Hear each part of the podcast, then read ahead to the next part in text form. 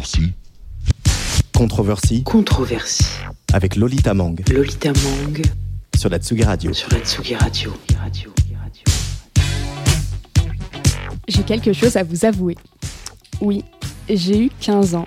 Je me suis rêvé Alexa Chung au bras de Alex Turner avec son petit perfecto en cuir et sa voix de crooner désabusé.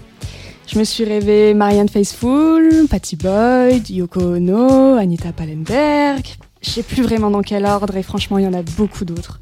J'idolâtrais toutes, toutes ces femmes dont finalement la principale caractéristique, en tout cas pour moi à l'époque, était les couples qu'elles formaient avec des rockstars. Et puis un beau jour, je suis devenue féministe.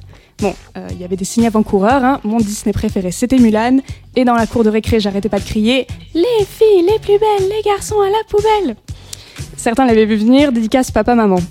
Alors aujourd'hui, j'ai toujours un peu de mal à résister aux mecs, euh, aux mecs avec des cheveux un peu longs, trois mots de vocabulaire max et une guitare dans les bras, mais j'ai quand même pu commencer à déconstruire un peu tout ça, jusqu'à en faire le thème principal de cette émission.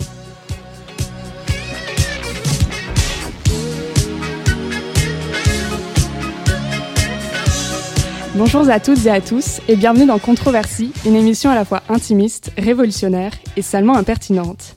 Pourquoi le terme groupie, dont nous admettrons qu'il est bel et bien péjoratif, a-t-il la vie si dure au sein de l'industrie musicale, même après MeToo, même après Music Too, même après... Enfin, vous avez compris quoi.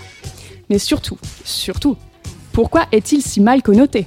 Avec mes invités aujourd'hui, on va tenter de répondre à cette question. Et puis en fin d'émission, on parlera toujours de musique, mais sous un angle complètement différent je recevrai le réalisateur Hugo Sobelman, dont le très bon documentaire Soul Kids vient de remporter le grand prix du jury au Fame Festival, le, le festival des films sur la musique. Allez là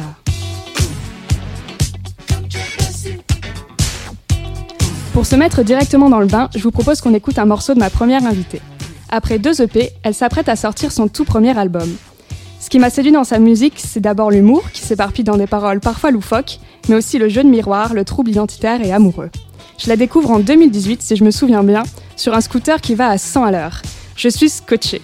Bon, pour être honnête, c'est pas franchement compliqué. Moi, sur ma Vespa, je vais à 40 max et je me fais oublier par tout le monde. Allez, on écoute. Je veux sortir avec un rappeur de Alice et moi.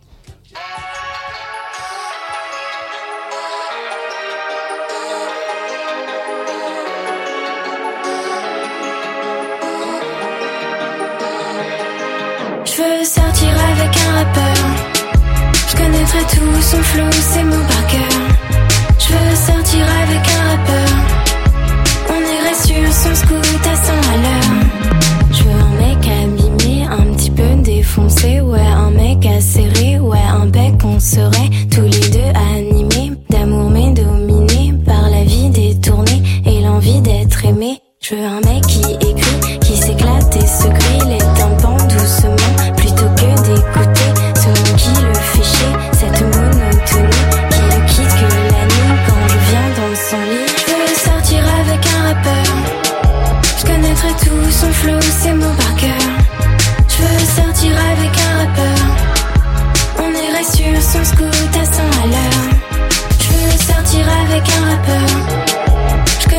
connaîtrai tout son flow, ses mots par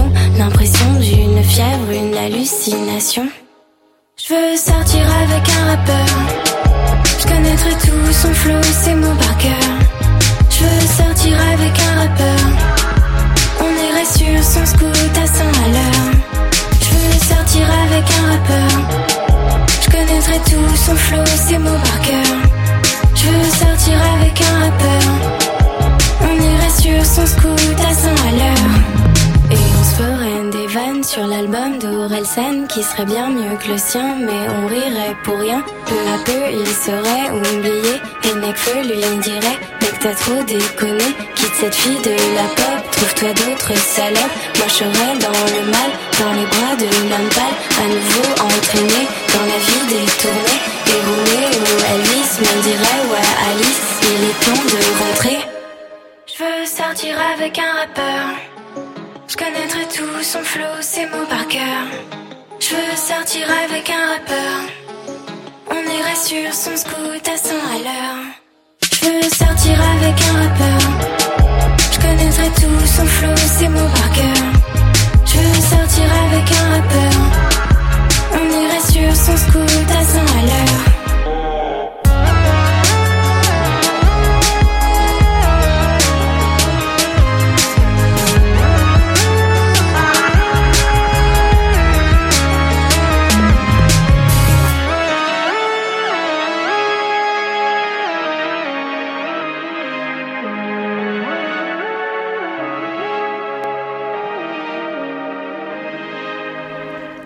Vous écoutez Controversie, l'émission qui renverse l'actu sur Tsugi Radio, et vous venez d'entendre Je veux sortir avec un rappeur de Alice et moi. Salut Alice, comment ça va? Ça va? Ça va très bien, et toi? Bah écoute, euh, plutôt bien, ouais. Alors ce morceau, euh, Je veux sortir avec un rappeur, euh, d'où il est né, d'où d'où il vient en fait? C'est vrai que euh, en venant dans cette émission, je pensais euh, qu'on parlerait de mon titre Je suis fan, et j'avais oublié que Je veux sortir avec un rappeur. C'est vraiment le titre ultime de la groupie, en Ah fait. bah clairement J'avais même pas pensé, mais c'est ça. Et euh, je pense que ça m'est venu du fait que que je me disais tout le temps que les hum, quand on est, enfin quand on était plus jeune, disons, c'était les baby rockers sur lesquels on fantasmait. Bébé brune, Voilà. Et que d'un coup, c'est devenu les rappeurs, les mecs euh, cool du moment. Mais aussi parce que moi, ce qui me plaisait chez les rappeurs, mais comme chez les baby rockers d'ailleurs, c'est le fait que ce soit des poètes. euh, fait qu'en fait, au fond, c'est aussi des mecs sensibles, poètes, qui, qui vont étaler leur âme dans les chansons. Et euh, ils parlaient souvent de sortir avec des meufs et tout. Et puis je me disais, bah, moi, je sortirais bien avec un rappeur. Je savais qu'il y avait un côté euh, un peu provoque euh, de dire ça. Et c'est aussi ça qui m'a attirée. Je me suis dit, c'est drôle, les gens, ils vont pas s'y attendre, ils vont peut-être être un peu choqués. Parfait, quoi. Du coup, c'était plus histoire de reprendre le discours des rappeurs et de le renverser. euh. Exactement, ouais. Je me disais, on n'attend pas d'une d'une petite meuf euh, qui fait de la pop euh, comme moi, hein, de chanter une chanson comme ça.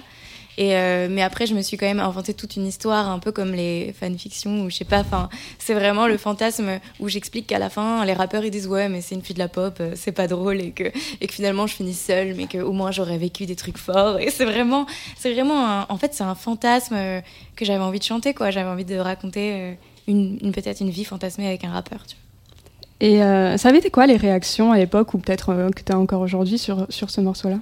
Euh, j'ai eu plutôt des bons retours globalement. J'avais peur au début que vraiment, euh, enfin, ce soit pas compris. Euh, le titre, il a quand même, enfin, il a, il a, il a été euh, apprécié, tu vois, il a été écouté, quoi, en tout cas. Mais, euh, mais j'ai eu aussi des, des trucs hyper violents auxquels je m'attendais pas, qui sont venus presque un peu après, en fait, et des commentaires qui me traitaient tout simplement de michto. Euh, mais j'ai eu même des trucs. On adore. Euh, ouais, on- déjà, on adore. Et ça a escaladé carrément. J'ai eu quand même des gens qui disaient aussi euh, Eh ben, elle veut un rappeur, elle va se faire violer, euh, elle va comprendre ce qui va lui arriver. Tu cherches un rappeur, euh, attends qu'on te retrouve, machin. Et ça, j'en ai eu plein aussi. Et. Je sais pas, j'étais même pas. euh, j'étais, j'ai, détesté évidemment, mais j'étais même pas si étonnée. Je me disais, bah, c'était sûr qu'en disant ça, il allait y avoir des. Ouais, tu pensais. Bah, malheureusement, euh, comme tu dis, moi aussi, je suis devenue féministe et à un moment, tu t'attends à ce genre de choses, tu sais très bien. tu sais quoi attendre des hommes ou ne presque- pas attendre. de- Ouais, je l'ai presque fait exprès. Je me suis dit, allez, venez. Je vous Je attends. vais bien les énerver comme ça. Euh, L'amour, l'admiration, voire l'obsession, c'est quand même des thèmes récurrents dans, dans tes chansons. C'est, tu l'avais remarqué, c'est intentionnel ou c'est venu comme ça Hum, bah, je le remarque maintenant. Aujourd'hui, Euh, dans cette émission Aujourd'hui, maintenant, non. euh, je le remarque un peu de manière générale, mais quand j'écris mes chansons, je me dis pas, tiens, je vais écrire sur ce thème. Enfin, ça me vient un peu naturellement et, et c'est des choses que j'écris, par exemple, dans mes notes de portable. Et un jour, bah, ça vient comme ça. En fait, c'est tellement naturel que je, je, je le fais pas exprès, mais c'est sûr que l'obsession, le fantasme, l'amour, c'est des, pour moi, c'est des sujets qui font tellement partie de notre vie que forcément, bah, je vais en parler. Et justement, donc ton dernier morceau, euh, Je suis fan, c'est totalement ça, euh, poussé à l'extrême. Euh, pareil, celui-là, d'où il vient? Alors, euh, celui-là, en fait, euh, ça fait, je l'avais écrit en fait il y a même, je crois, deux ans. Et je l'ai sorti récemment parce que euh, j'ai mis du temps à vraiment aller au bout. Mais euh, et c'est un peu pour moi une sorte de réponse, une sorte de prolongation. Après, je suis fan, mais qui passe à un, à un step même un peu plus mature et encore un peu plus provoque. Après, je veux sortir avec un rappeur, du coup? Oui, voilà. Après, je vais sortir avec un rappeur. Euh, et, euh, et ouais, ça parle vraiment de l'obsession d'être fan de quelqu'un. Et c'est vachement lié aussi au. à- en fait, ce que je voulais, enfin, je voulais parler de cette. euh, quand t'es fan de quelqu'un et que t'as l'impression que la personne, elle est là, quoi. C'est ça qui me. Et je trouve qu'avec les réseaux sociaux aujourd'hui, c'est encore plus facile de, de, de devenir fou, en fait, quand t'as un crush sur quelqu'un.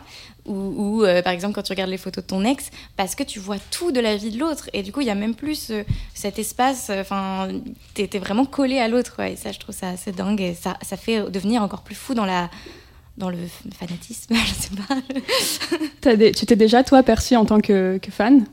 Oui, euh, disons que euh, pas forcément fan euh, euh, d'un artiste, mais euh, amoureusement parlant, ça m'est déjà arrivé d'être fan de quelqu'un au point d'aller sur son Instagram, regarder ses photos, regarder ce qu'il mange, ses stories, regarder quand il a posté ça, même les réponses qu'il qu'il met en commentaire, enfin de, de, de vriller en fait, parce que quand et je trouve que c'est les réseaux qui font ça parce que c'était pas forcément ma personnalité avant et ça m'est déjà arrivé, ouais.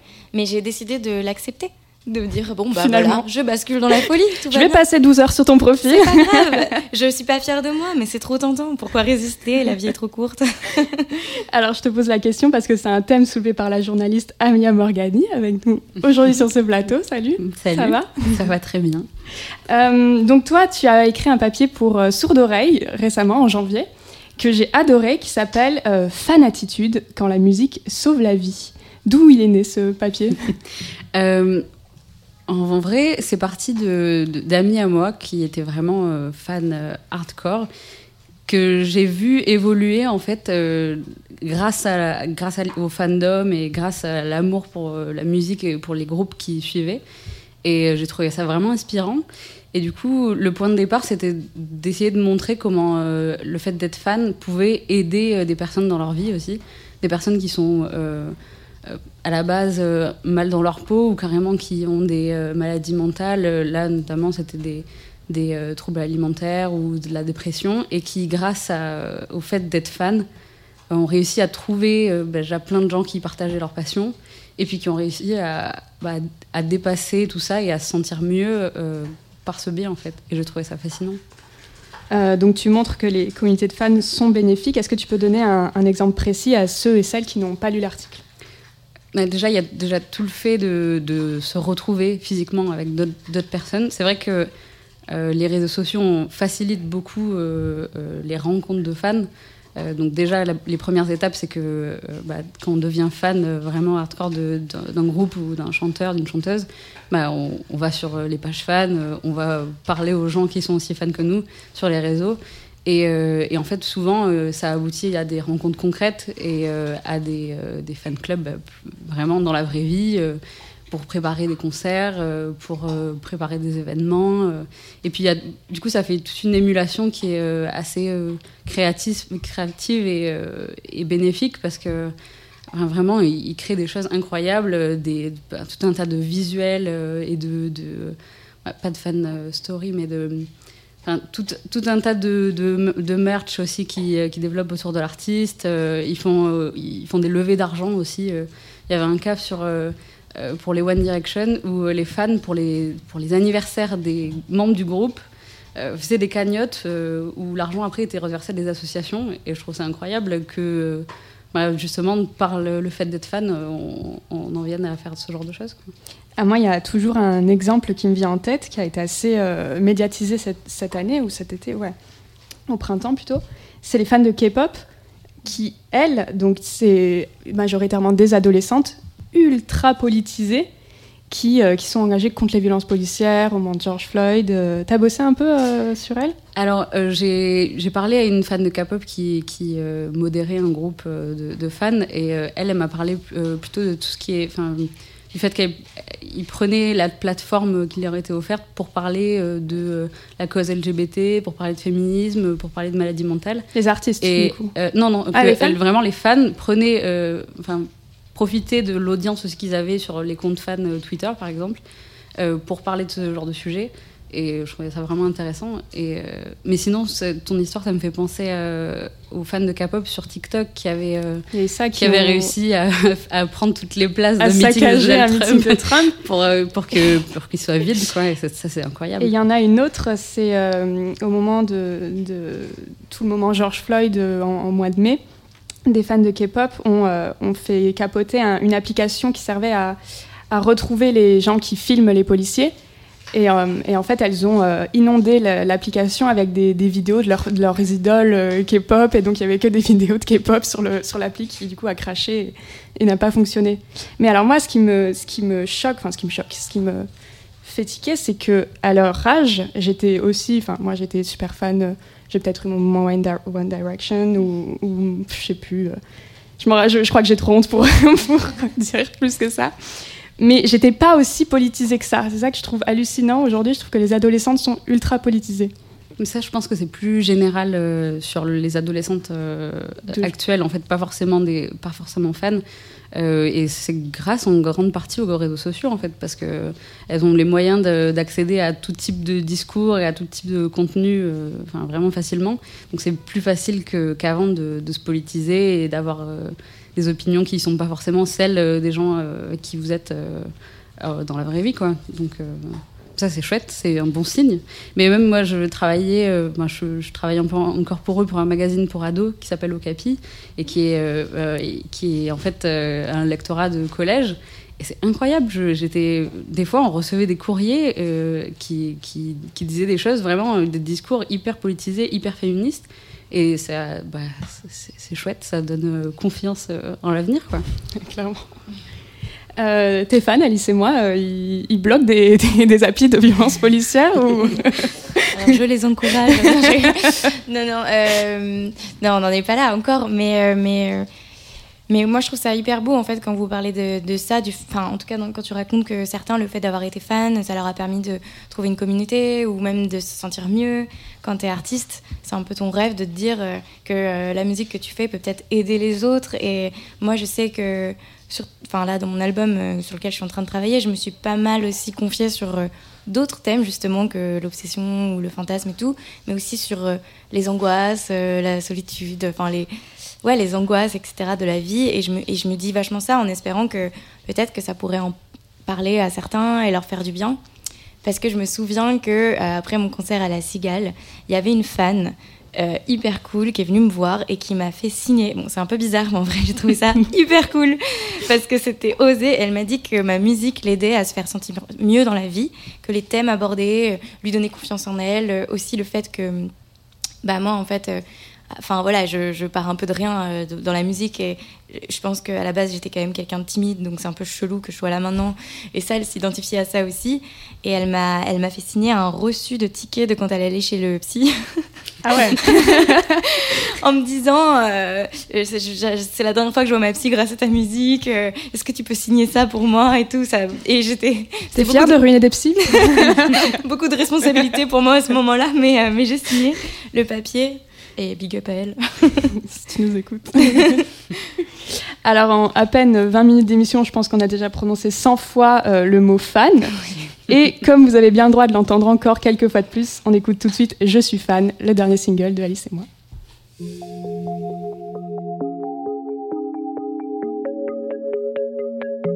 De toi à moi je suis fan Je crois que j'ai la malle Je te veux tellement que c'est sale Je te vois même si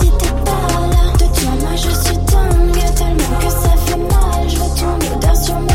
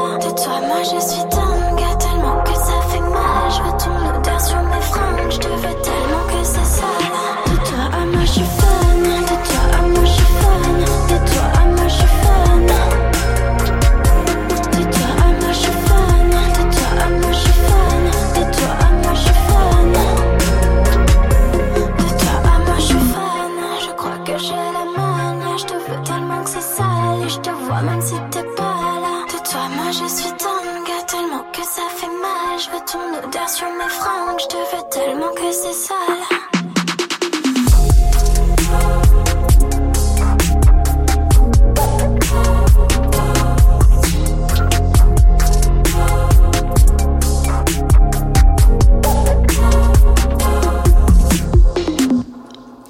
Vous écoutez Controversie sur Tsugi Radio et vous venez d'entendre Je suis fan de Alice et moi. Un portrait un peu glaçant de ce que peuvent être les fans lorsque l'obsession prend le pas sur la réalité. Mais les communautés de fans peuvent être également un formidable levier de création et de bienveillance, et c'est ce qu'on va voir tout de suite. Controversie. Controversie avec Lolita Mang sur la Tsugi.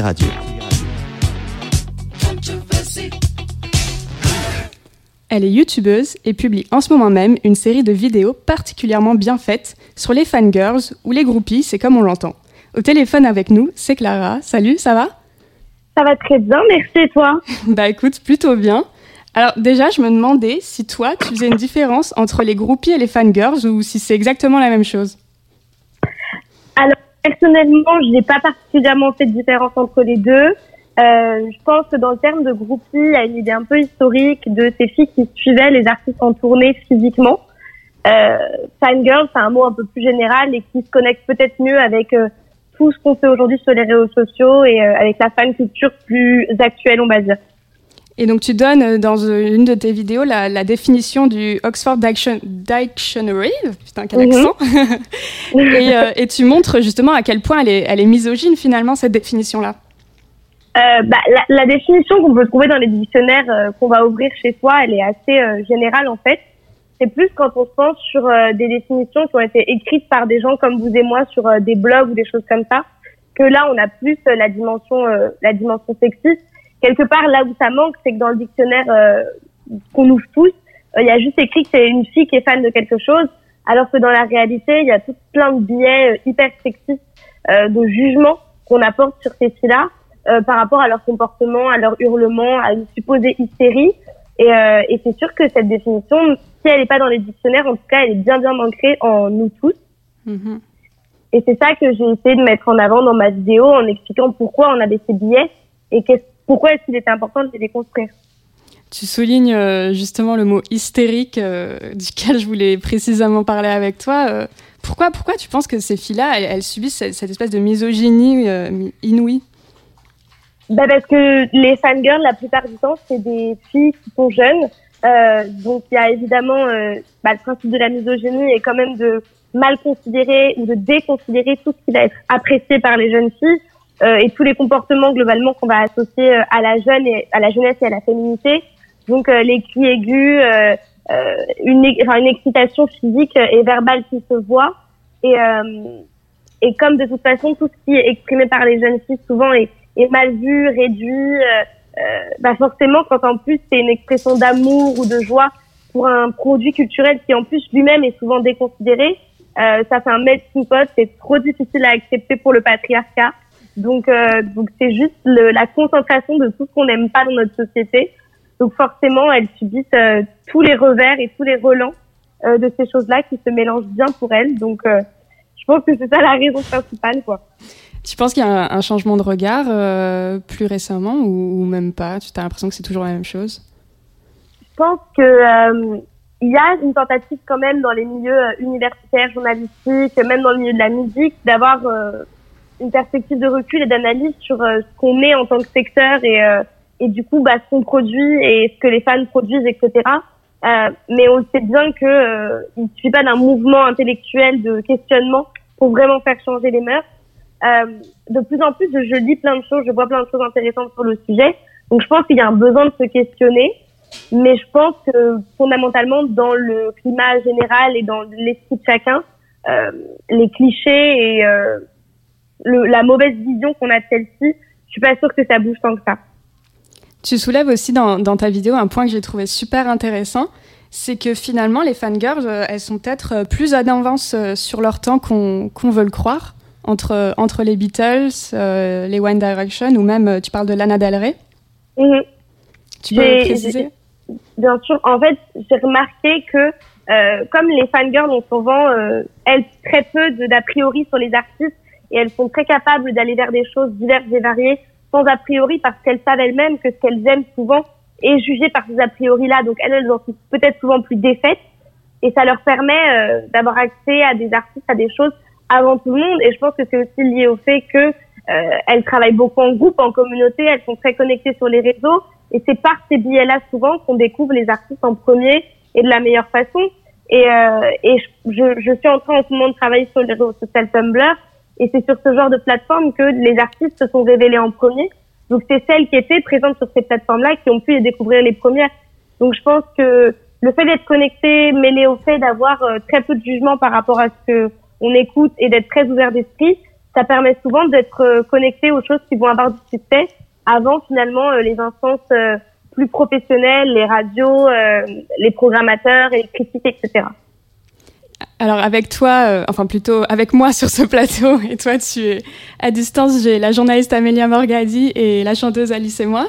Alice, je vais te demander, est-ce que toi, tes fans, tu arrives à avoir une tranche d'âge plus qu'une autre? Est-ce que c'est plus des filles, des garçons? Et est-ce que ça te donne des indications sur... Eh ben, en fait, euh, Disons que ça, change pas mal parce que, en fait, ceux que j'arrive à voir, surtout, c'était ceux qui étaient à Paris, pour les dates à Paris. Euh, en, ce moment, il y a un peu moins de concerts, mais j'ai vu, oui, qu'il y avait, euh, y avait des jeunes, des femmes, des hommes, pr presque équivalents, quoi, en fait. Mais ce qui est drôle, c'est que moi, j'ai vu presque plus de groupies, donc normalement, c'est pour les femmes, mais groupies hommes, de fans boys, on va dire, j'en ai vu plus euh, que des femmes. Et, et, et, je vois cette différence de perception, en effet, qu'il y a par rapport aux, aux, filles comme celle dont je vous parlais, qui est venue me faire signer son ticket de psy, tu vois. Et, euh, et c'est drôle parce que moi, j'ai vu beaucoup de, de, mecs, plutôt genre 30, 35 ans, qui sont des mecs hyper fans de pop française et euh, qui viennent à tous mes concerts et qui me parlent tout le temps sur Insta, etc. Et, et je me dis, bah, ceux-là, ils se font beaucoup moins décrier, embêtés, embêtés que, on, on doit se dire, oh là là, ce mec, il est génial, il, il est au goût du jour, il écoute, il découvre des jeunes artistes, il est, il est passionné, quoi. Alors que la fille qui fait la même chose, on peut dire, bon, un peu, tu vois, c'est dommage. Euh, Clara, c'était, euh, je reviens sur, euh, sur Lana Del Rey. Est-ce que tu peux, euh, je crois que c'était Pitchfork qui, qui avait clashé un peu euh, Lana Del Rey lors du premier album, c'est ça? Mm -hmm, Ouais, exactement qui avait clashé Born to Die, euh, qui aujourd'hui est finalement reconnu comme un album majeur de, de la décennie 2010. Ça, ça donne, ça ouais. donne de l'espoir aux artistes. Hein. Exactement. Mais en, en, plus, je pense qu'il y a, il y a plus largement, au-delà de la dynamique qui se passe du côté des, des, des fans, euh, je pense que les artistes féminines, en fait, en général, on a souvent tendance à déconsidérer leur travail et l'impact que la musique qu'elles font va avoir euh, sur l'industrie. Euh, je pense que Lana Del Rey, c'est un exemple parmi d'autres, mais je pense que Taylor Swift aussi, ça a été beaucoup le cas. C'est des artistes féminines qu'on a beaucoup critiquées sur leur vie personnelle, leur physique, qui elles étaient. Euh, on a très peu parlé de leur musique au début. Quand on en a parlé, c'est de façon très euh, négative, misogyne. Euh, alors qu'aujourd'hui, je pense que personne n'oserait dire que ces deux femmes-là sont pas des, des piliers de, la musique de ces dix dernières années. Donc, je pense que la misogynie, elle est aussi forte du côté des fans que du côté des artistes. Et alors, bon, on va peut-être s'éloigner des, des, groupies pendant un instant, mais il y a aussi euh, de ce côté-là, et peut-être que Alice, tu pourras en témoigner aussi, un, mépris de la pop musique aussi, parce que tu prends l'exemple de Taylor Swift, et Taylor Swift, bizarrement, on commence à s'intéresser à elle quand elle fait des deux albums de folk euh, mmh, et qu'elle s'éloigne de son petit registre pop. Euh. J'allais justement commenter ça, parce que, en plus, bon, moi j'ai un père qui, qui à la base était fan de rock. euh, Enfin, ma mère aussi d'ailleurs. Enfin, dans ma famille, tout le monde est rock et tout. Euh, je suis euh, une meuf euh, pas très grande qui fait de la pop française. Je peux te dire qu'au début, euh, je voyais bien qu'on me considérait pas vraiment comme une Mhm. artiste, tu vois. Même quand j'arrivais euh, sur certains festivals, je voyais un peu le désintérêt pour moi, la chanteuse qui doit sûrement pas écrire ce texte. euh, Tout le monde, doit- les mecs doivent travailler pour elle derrière. Et puis ils allaient voir mes musiciens, même des, des fans qui connaissaient pas, mais qui, disons qui, qui venaient à un concert et qui venaient voir les musiciens derrière moi en disant mais super cette compo, cette écriture, c'est génial. Je, là, je suis là, hein. je suis juste à côté, mais c'est pas grave. et, et du coup ouais, et quand tu fais de la pop, on pense et quand t'es une fille, on se dit souvent que t'es fleur bleue, que t'écris des choses pas très intéressantes et que les gens travaillent pour toi et que t'es juste là pour faire la belle, comme elle disait. On, on parle vachement de ton bah, de comment tu De ton ton- physique, ton du physique. reste. Voilà, je n'arrivais plus à trouver de les tout mots. sauf de ta musique. Voilà. Euh, Clara, toi, tu, tu te considères, euh, c'est un peu la- ma question du jour, tu te considères comme euh, fan toi-même? Ah oui, absolument. C'est la raison pour laquelle j'ai commencé à travailler sur ce sujet. Moi, j'ai une personnalité très euh, obsessive et monomaniaque. Donc, euh, la fanatique, ça m'a happée très vite et très tôt. Donc, oui, oui, c'est vraiment, euh, je me reconnais beaucoup là-dedans. Et euh, moi, ça a fait toute mon adolescence et encore aujourd'hui. C'est pas du tout quelque chose que, dont j'ai honte ou quoi. Au contraire, euh, je suis très fière euh, d'être une fangirl.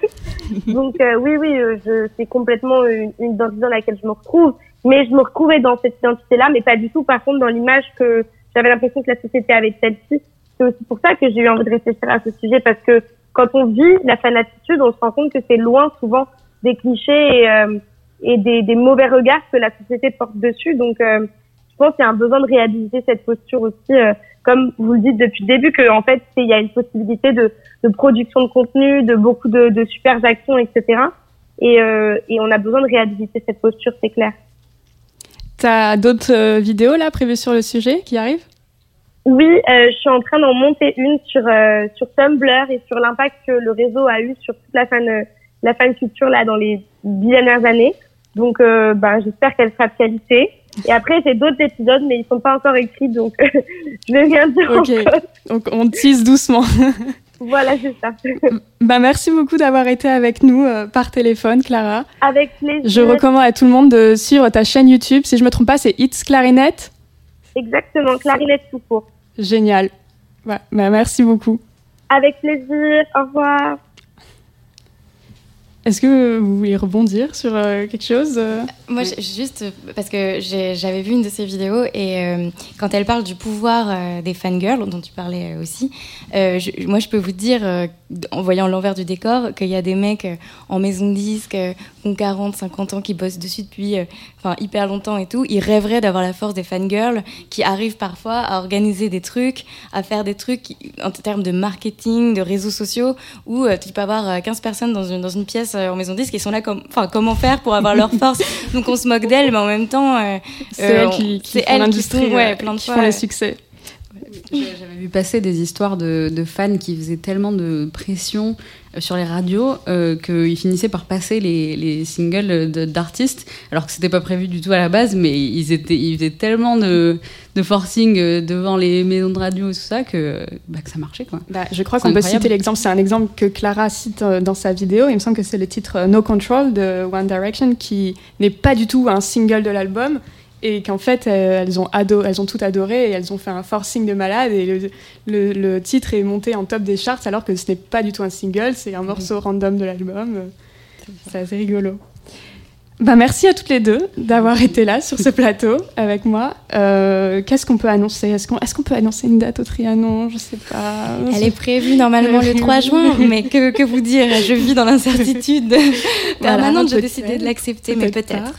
Voilà, en tout cas, il y aura un trianon Avec plein de groupies au premier Ah, rang, des mecs, des filles, euh, Hommes, femmes, de tout âge. des yeux sur la paume de la main, Des yeux tout. sur la paume de la main. S'ils veulent faire passer mes titres en radio, si on avait nos tickets de psy. des tickets psy, vous pouvez amener ce que vous voulez. Je, je dédicace tout. Le rêve de retourner sur scène et de revivre ça, ouais, vraiment. Et Amélia, on peut lire tes articles sur Sourd Oreille, sur euh, Ouais, d'autres médias. Sur d'autres médias, euh, Chute Magazine, Okapi Magazine. Okapi. yes. Voilà. Merci beaucoup, merci d'être venu dans cette émission. Alors, les fans étaient également à l'honneur dans un autre contexte. C'était au Fame Festival avec le docu sur le groupe Idols intitulé Don't Go Gentle. Alors, on raconte l'histoire de Idols, mais on raconte aussi l'histoire pardon, du AF Gang.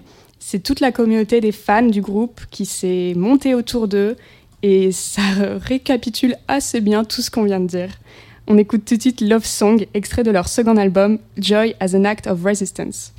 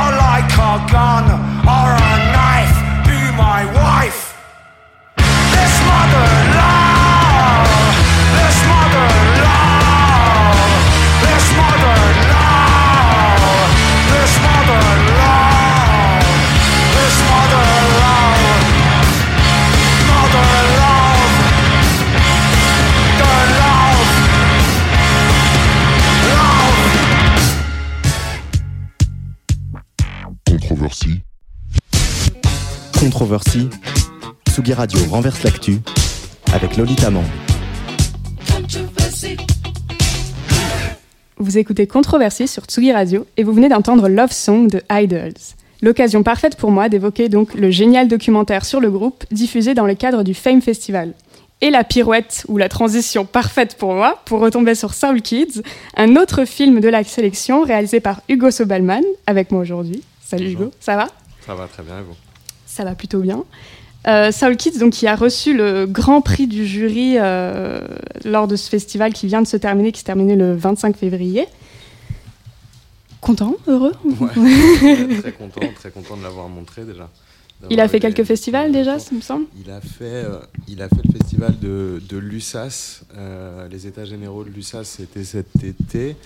euh, parce qu'il avait gagné un prix via la SACEM, le prix du documentaire musical de l'année. Euh, voilà, je pense que les, distributeurs espéraient des festivals à l'international, mais avec euh, toute la pandémie, on n'a pas forcément pu. euh, entre les festivals qui sont annulés ceux qui sont repo- reportés, on est resté plutôt local pour l'instant. Et, c'était la deuxième fois qu'il était montré. Donc. Tu me disais hors antenne que tu rencontres Bambou, le chien du studio. tu me disais hors antenne que c'est un film qui a déjà deux ans Ouais, c'est un film qui a été tourné entre 2017 et 2018, donc euh, il y a un a moment maintenant, et il est, euh, il est fini d'un point de vue purement créatif depuis deux ans. Euh, maintenant, les fichiers définitifs avec les bons sous-titres, le bon étalonnage et le bon générique, surtout, qui sont des choses qui prennent du temps, mine de rien, sont, c'est, c'est assez récent. Alors, on parle du film, mais on n'a même pas évoqué euh, son sujet. Donc, Soul Kids, c'est euh, toi euh, qui pars à Memphis, berceau de, la soul et du blues, et qui va dans la Stax Academy, donc une école dédiée à la musique, voilà, pour les enfants, les adolescents. Comment toi, tu as découvert cette école-là? Bah, en allant chercher un peu dans la région, entre la Louisiane, le Mississippi et, jusqu'au Tennessee au final, des, un, sujet autour de un sujet documentaire autour de la musique, c'est ce que j'allais chercher. Donc je cherchais pas forcément une école, mais plus, euh, plus j'avançais dans mes recherches, plus j'avais à la fois l'envie de, euh, de, de- parler de la musique à travers l'idée de la transmission. Et donc je cherchais au départ un vieux bluesman et un enfant euh, qui seraient euh, intéressés ou non par le blues, notamment, parce que dans le Mississippi c'est beaucoup du blues. Euh, et puis euh, de fil en aiguille, en cherchant, en allant vraiment ouvrir un peu toutes les portes et, parler à tout le monde, on a fini par tomber sur ce lieu, la Stax Music Academy. J'étais, je dis on parce qu'on était trois. J'étais avec un, ingénieur du son et un, et un chef opérateur qui sont deux amis avec qui j'avais déjà travaillé. Et c'était un voyage un peu initiatique où on allait voilà, euh, parler à tout le monde et chercher, chercher le fond de notre sujet.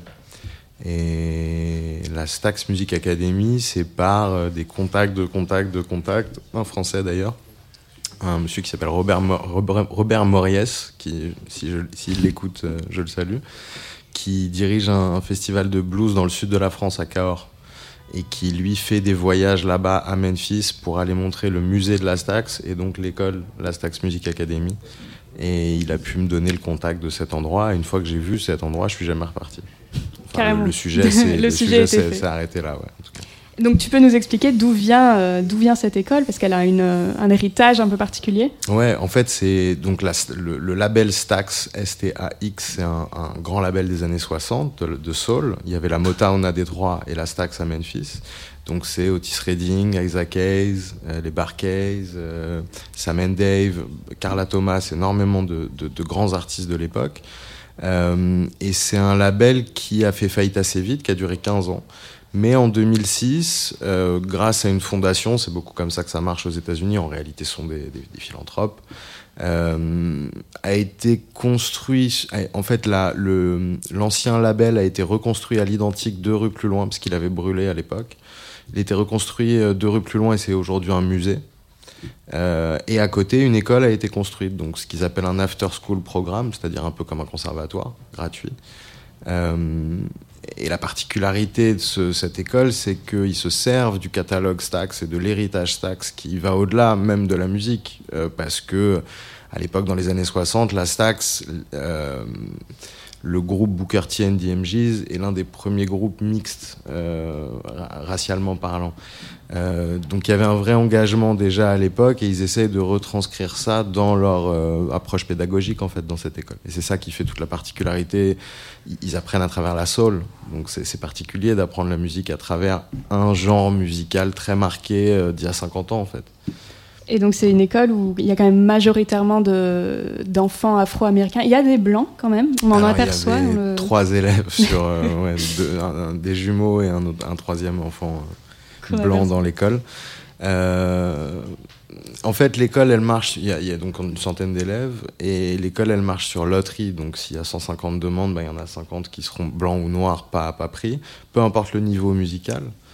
Euh, et le fait est que, bon, d'abord, on est dans un quartier majoritairement euh, nord-américain. Mais au-delà de ça, il y a quelque chose de dramatique dans des villes comme Memphis ou dans le, sud des États-Unis que, que moi j'ai quand même pas mal sillonné pour faire ce film, euh, qui est que euh, on veut pas trop se mélanger le moins possible. Et donc ce que m'explique le directeur de la Stax, qui lui est blanc, euh, qui déplore le, le manque de mixité dans l'école parce que c'est ouvert à tous après tout et que c'est bon pour euh, tout ce qu'ils essaient de mettre en avant, c'est-à-dire un partage. Euh, c'est que les familles blanches ont peur de mettre leurs enfants dans une école où il y aurait majoritairement des, des noirs. Et c'est un peu ce que raconte le premier dialogue du, du film euh, sur euh, l'amitié entre un petit garçon afro-américain et un petit garçon blanc qui, eux, ne voient aucune différence jusqu'à l'arrivée au lycée. et- Oui, il y a, ce- Et- oui, oui, il y a cette voix off là, ouais, Mm. ouais, ouais, bien sûr. C'est Trevor qui raconte ça. Et euh, donc, c'était comment de finalement comment s'est déroulé ce tournage euh, et, et surtout tourner avec des, des enfants et autant d'enfants. j'ai envie de dire. Euh, bah, très facile, honnêtement, parce que d'abord, eux, ils- on était dans un cadre très particulier, c'est-à-dire que j'allais pas dans leur intimité, j'allais pas chez eux. Il y avait quelque chose qui se s'étendait presque pas en dehors de l'école. Donc on se voyait tous les jours, deux heures par jour, deux, trois heures par jour pendant leur classe euh, de la Stax. Donc c'est trois heures par jour tous les jours euh, après l'école. Nous, on y allait tous les jours. Et on, on avait une intimité dans cette école. Ils savaient qu'ils allaient retrouver la bande de Français. D'abord, on était Français, donc pour eux, on était des, on était, C'est exotique. on était des extraterrestres. voilà, c'est ça.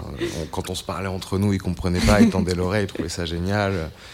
Euh, donc il y avait de ça. Et de deux, d'abord, je pense que dans la génération que je filme, c'est-à-dire des millennials, en fait. euh, ils sont très habitués à avoir des caméras, euh, à avoir des téléphones, les, à se filmer, à se mettre sur Instagram, etc. Donc, nous, on n'était pas très impressionnants. on Bon, avait les caméras un- sont quand même plus imposantes que. Ouais, mais on avait des petites caméras. Ouais, On n'était pas. on Il y avait une perche, il y avait des HF et tout, mais on n'avait pas une, un- une grosse équipe ni un gros équipement. Euh, et au-delà de ça, eux particulièrement, ils sont très exposés à la Stax Music Academy parce qu'ils sont très talentueux, parce que la Stax c'est très connu à Memphis et que très régulièrement, et on en parlait là hors antenne il y a deux secondes, il y a un autre film français Mhm. euh, à la télé qui a été fait sur, alors non pas l'école, mais le label Stax, qui se termine à l'école avec une petite scène avec les enfants. Euh, très régulièrement, ils ont des caméras, des journalistes, des gens qui leur posent des questions, qui s'intéressent à eux. En revanche, des Français blancs euh, pendant six semaines tous les jours, c'est moins commun. différent. Et c'est ça qui a facilité le tournage parce qu'il y avait une confiance commune. euh, ils entendent rarement des gens qui euh, vont s'intéresser à eux en dehors du moment, en dehors du besoin pur et dur d'avoir une chanson géniale ou d'avoir une petite parole qu'on peut monter en tant que journaliste et, sur lequel on peut faire un sujet. Ça, parce que tu as des moments quand même. euh, je- là, j'ai une scène pareille du début en tête où c'est deux filles qui sont sur, un terrain sur les gradins d'un terrain de Mhm. basket. euh, donc tu les as quand même. tu as quand même des discussions, des, des, des moments entre eux. euh, or, euh, en effet, ce. Bien sûr, moi, moi j'avais simplement un discours de. euh, je cadrais les choses un tout petit peu en disant. euh, en fait, j'essayais au maximum d'être. D'en faire des alliés, donc de les mettre au courant de ce qu'on était en train de faire et du genre de film qu'on voulait faire. Mais pas au sens. euh, il fallait évidemment qu'elle soit elle-même, c'est pas une fiction, c'est pas mise en scène, mais qu'elle comprenne que le sujet du film, c'était euh, l'idée de la musique et de la transmission à travers la musique et du rapport avec la musique. Et je voulais qu'elle s'ouvre au maximum à ce genre de dialogue. Je dis pas qu'à chaque moment de leur vie, elles ont un dialogue comme elles ont à ce moment-là. Mais en tout cas, elles ont compris que le moment où on filmait à ce moment-là, c'était un moment important où elles avaient une place pour leurs paroles. Et donc, ce qui est drôle, c'est qu'elles parlent de ça. Elles parlent de est-ce que les adultes nous écoutent ou pas. Et d'une certaine manière, si je si j'extrapole un peu, c'est comme si elle, elle me disait à moi est-ce que tu nous écoutes là? Est-ce que cette scène, est-ce qu'on ce qu'on te dit a de la valeur là tout de suite? Ou est-ce que tu veux juste voir nos bouilles en train de chanter? Et, donc j'aime beaucoup moi cette scène et j'aime beaucoup le fait de ne jamais avoir parlé de ça avec elle concrètement, simplement avoir dit on va protéger votre parole. Vous pouvez, vous pouvez dire ce que vous voulez parce que votre parole on la protégera. Je la, euh, je ne la, comment dire, je la résumerai jamais. Je, je trouverai un moyen que ce qu'on coupe au montage soit juste par rapport à ce qui a été dit. Voilà. Euh, tout, ils ont vu le film, les, enfants, et est-ce que tu as eu des, des retours venant d'eux? Alors ils ont vu des bouts. Moi je veux pas leur montrer encore et ça devient de plus en plus compliqué parce que ça fait un moment. On devait retourner à Memphis une semaine avant, euh, après le, premier confinement euh, l'an dernier pour pour aller leur montrer le film. Euh, je, veux, je veux leur faire ce plaisir de le montrer dans une salle de cinéma, qu'ils puissent euh, avec les amis, avec la famille, se faire plaisir, avoir un vrai moment de joie, de ils l'ont mérité quoi. Et, et- et ça me saoule qu'ils découvrent le film euh, À distance. Euh, à distance, comme ça, un sur un ordi, avec trois copains, euh, à, s'arrêter entre deux, à, à pas avoir une émotion collective. En plus, la plupart sont plus à l'école, puisque maintenant, depuis trois ans, bah, en fait, les, Ils ont sont passés grandi. à autre chose, et Mm. voilà. Donc se retrouver en plus, ça pourrait être une occasion géniale de fête. Euh, Le staff, tout le monde n'est plus là non plus, tous les profs ne sont plus là non plus. Euh, donc j'ai montré certaines scènes à certains des personnages principaux. Je l'ai montré au directeur de l'école parce que j'avais besoin d'une validation. Je l'ai montré en fait à tous les profs et à Jonathan, qui est l'un des quatre enfants, euh, celui de, fin, celui à la fin qui entraîne tout le monde. Euh, parce que on prévoit de faire un film ensemble euh, dans le futur et, et donc je voulais son avis déjà sur ce qu'on avait fait là. Et le- la vie est, est bon. Ouais, la vie est bon. Ça lui, c'est- en fait, ce qui est drôle, c'est comme ils vont le voir trois ans plus tard et euh, la perception va être encore différente. Ça va être euh, presque plus que euh, ah, il a pas retranscrit ce moment comme ça. C'est surtout voilà comment j'étais il y a trois ans ou voilà comment j'étais il y a quatre ans. Donc c'est encore autre chose maintenant en fait de le juger pour eux et de le voir. Je pense qu'il va y avoir quelque chose de comme une vieille photo, mais en vidéo. Et, et- et- Une vidéo de, de 1h15. une vidéo euh, d'une heure 15 sur euh, ouais et puis filmé en gros plan et mais mais je pense que ça va leur plaire en tout cas Jonathan ça lui a beaucoup plu et les et, et- et le staff les, les- les gens là-bas ont reconnu l'école euh, L'école, elle est toujours ouverte là euh, Ouais, bien T'es en sûr. contact avec eux malgré Ouais, ouais. Covid, euh, etc. ils ont fait beaucoup euh, à distance et maintenant ils font des classes en fait ils divisent par deux il y a deux fois moins de classes puisqu'ils divisent les classes en deux groupes de 10 plutôt qu'un groupe de 20 si j'ai bien compris mais l'école est encore ouverte. Alors, question plus personnelle, totalement d'un coup. T'es fan de comédie musicale, toi ou... Ça, c'est drôle, c'est drôle de me dire ça pas du tout Pas du tout Non, j'ai grandi avec euh, Demi, donc j'ai de l'affection pour Demi, mais fondamentalement, je suis pas sûr qu'aujourd'hui ça me plairait autant. Parce que je trouve que le film a une vibe euh, Ouais. comédie musicale. Ouais, ouais, euh, mais c'est marrant parce qu'il y a plusieurs personnes qui nous l'ont dit. Tant mieux parce que pour eux, je pense qu'il y a quelque chose qui. Par exemple, Jonathan fait de la comédie musicale aujourd'hui. Cortland, le prof, il fait de la comédie musicale aussi. Je pense que ça leur plaît, donc ça leur correspond. Euh, C'est plus leur ADN qui C'est plus leur ADN euh, que la mienne. Ouais, la mienne, elle correspond peut-être visuellement par moments où j'ai eu des, des influences peut-être inconscientes de plans ou de, de rythme, etc. Et puis la musique, elle est vraiment au premier plan dans le film. Et c'est rare dans autre chose qu'une comédie musicale. Euh, donc peut-être que le réflexe vient de là aussi. Après, moi, consciemment, c'était pas du tout. C'est beaucoup plus le clip que la comédie musicale, par exemple. Ok. Si on va chercher dans le domaine de la musique, je suis beaucoup plus biberonné au clip Mm. que. Des clips en particulier Oh, Il y en a plein, il y en a tellement. Tout, tout ce qu'a fait Spike Jones euh, au, début de, au début de sa carrière avant de passer au cinéma, euh, je trouve ça génial. Euh, Gondry a fait des clips magnifiques. euh, Il y en a plein tout le temps. Il y en a plein. En plus, moi j'aime beaucoup le, le hip-hop et ils sont. On ne vit que à travers le clip en hip-hop aujourd'hui, puisque tout est question d'image. Et j'imagine que c'est le cas pour d'autres. D'autres musiques, d'autres genres musicaux, mais, mais je bouffe beaucoup de clips, ouais. plus que de comédie musicale en tout cas. Quelle vie il va avoir ce film maintenant? Il y a d'autres festivals, euh, des perspectives de sortie? Alors, on a un festival là dans 15 jours, je crois, ou dans 3 semaines en Martinique. Euh, malheureusement, je pourrais pas y aller. pas Euh, je pense que le film est envoyé à d'autres festivals. Je, je suis pas parfaitement au courant de, de tout. On a des distributeurs. Donc, c'est Jour de Fête, euh, qui est une, une- une société de distribution euh, de documentaires et de fiction. Ils ont fait là un pays qui tient sage euh, récemment. Euh, David Dufresne. Absolument. Euh, et eux veulent, eux, eux ont prévu de sortir le film depuis un moment. On a déjà eu une date de sortie qui a sauté. Maintenant, on continue de, on continue d'attendre. Ils espèrent toujours sortir le film en salle. En attendant l'exposition d'un d'un festival comme Fame et, et le fait que des gens euh, aiment le film et aient envie d'en parler euh, comme, comme, on, comme on le fait ici, ça- ce n'est que du bon pour une future sortie. De toute façon, c'est du cinéma qui doit fonctionner au bouche à oreille et à l'engagement de, et des spectateurs et des distributeurs et des, des exploitants pour sortir un film comme ça et qui tienne en salle, en plus avec l'embouteillage qu'on va avoir. Donc euh, voilà, après il n'est pas interdit qu'il y ait des plateformes comme Tank ou d'autres qui, qui relaient le film. On espère qu'il y aura. Il y a un public en tout cas pour ce film. A un public, vraiment. C'est sûr. Voilà. Et quels sont tes prochains, pro- tes prochains projets euh, à toi? Alors j'ai un autre film, en fait ça fait deux ans que j'ai donc deux films prêts à sortir et qui sont, euh, Qui sont coincés. donc il y a Soul Kids mais il y a un autre film qui s'appelle Golda Maria euh, que j'ai co-réalisé avec mon Avec père qui sortira en salle, bah, qui pareil devait sortir en septembre, puis en mars, puis là maintenant en novembre, mais bon, on n'en sait rien fondamentalement. On a été au Festival de Berlin avec le film, ça a été un sacré événement. Euh, on attend avec impatience la sortie aussi.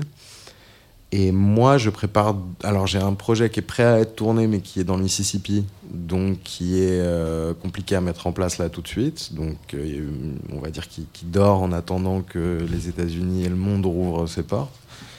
Et je prépare un autre film en France, dans le quartier de Belleville, que je suis en train de, construire petit à petit, mais autour de questions de, de dialogue social et de rapport entre euh, les gens qui vivent à Belleville. Et, voilà, toujours un film, toujours dans l'idée de faire des films, de, des documentaires de personnages traversés par un sujet social.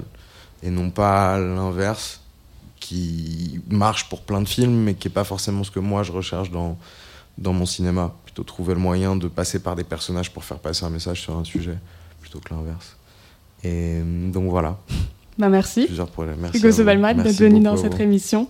Vous pouvez, non, vous ne pouvez pas voir Et pour l'instant Soul vous ne pouvez Kids. pas, bientôt peut-être. Attendez le prochain festival en ligne. Soyez à l'affût. Exactement, bientôt on fera une page euh, sur euh, Instagram, tout ça, du, du- du film, comme ça les gens pourront suivre quand est-ce qu'il il est en ligne. Voilà, vous êtes au courant. Merci. Controversie, c'est fini. Dans quelques instants, c'est Young Pulse au platine de la Funky French League. Et soyez à l'affût, un EP sort ce vendredi. Je remercie Benoît et Antoine à la réalisation de cet épisode. Pour se quitter, j'ai choisi de continuer avec un peu de soul, mêlé cependant au jazz et au renouveau jazz à Londres. C'est avec la chanteuse Igo Ella May et on écoute tout de suite l'extrait de son deuxième album sorti en juin 2020, pardon, Honey for Ones. Et moi, je vous dis salut.